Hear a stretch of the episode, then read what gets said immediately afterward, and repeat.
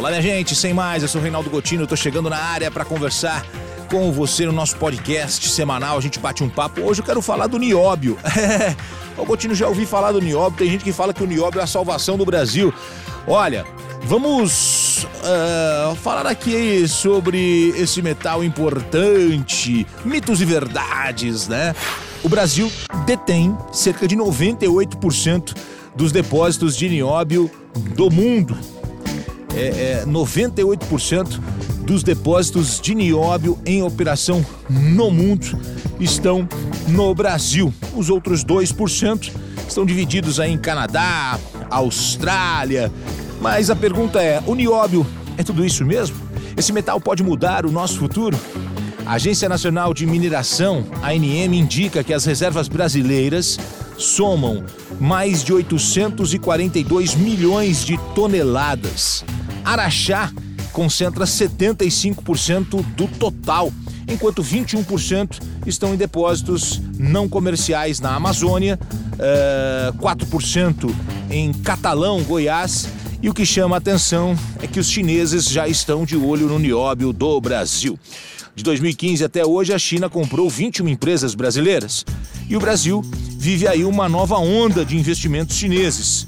O Brasil tem 98% do mercado mundial de nióbio e a China tem participação já na Companhia Brasileira de Metalurgia e Mineração, que acompanha a exploração de nióbio. Quanto custa o nióbio? O preço dos produtos de nióbio, cerca de 40 dólares aí o quilograma, né?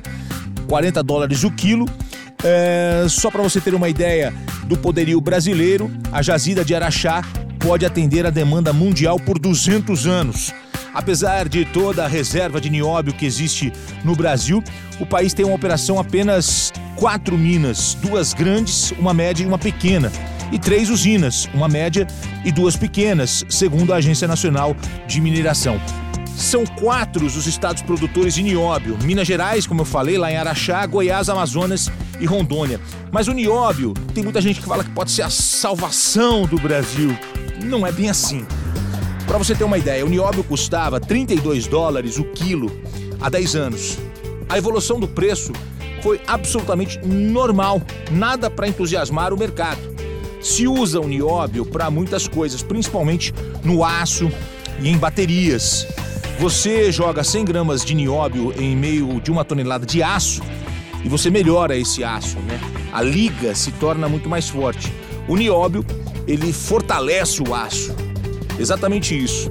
O nióbio foi descoberto em 1801 pelo cientista britânico Charles Hatchak, mas é possível substituí-lo.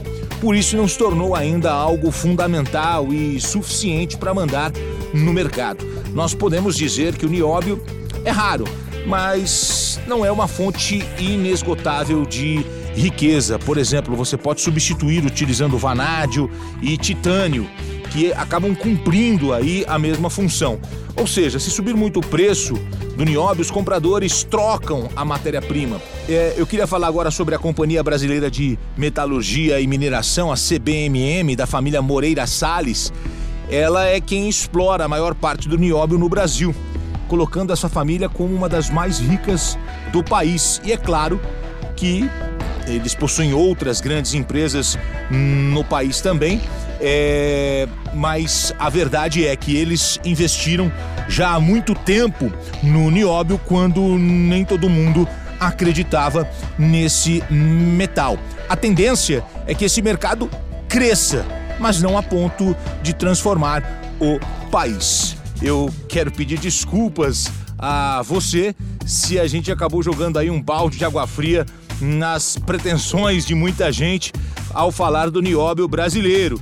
É ótimo, é maravilhoso, mas tem muitas invenções sobre esse metal que gera muita discussão.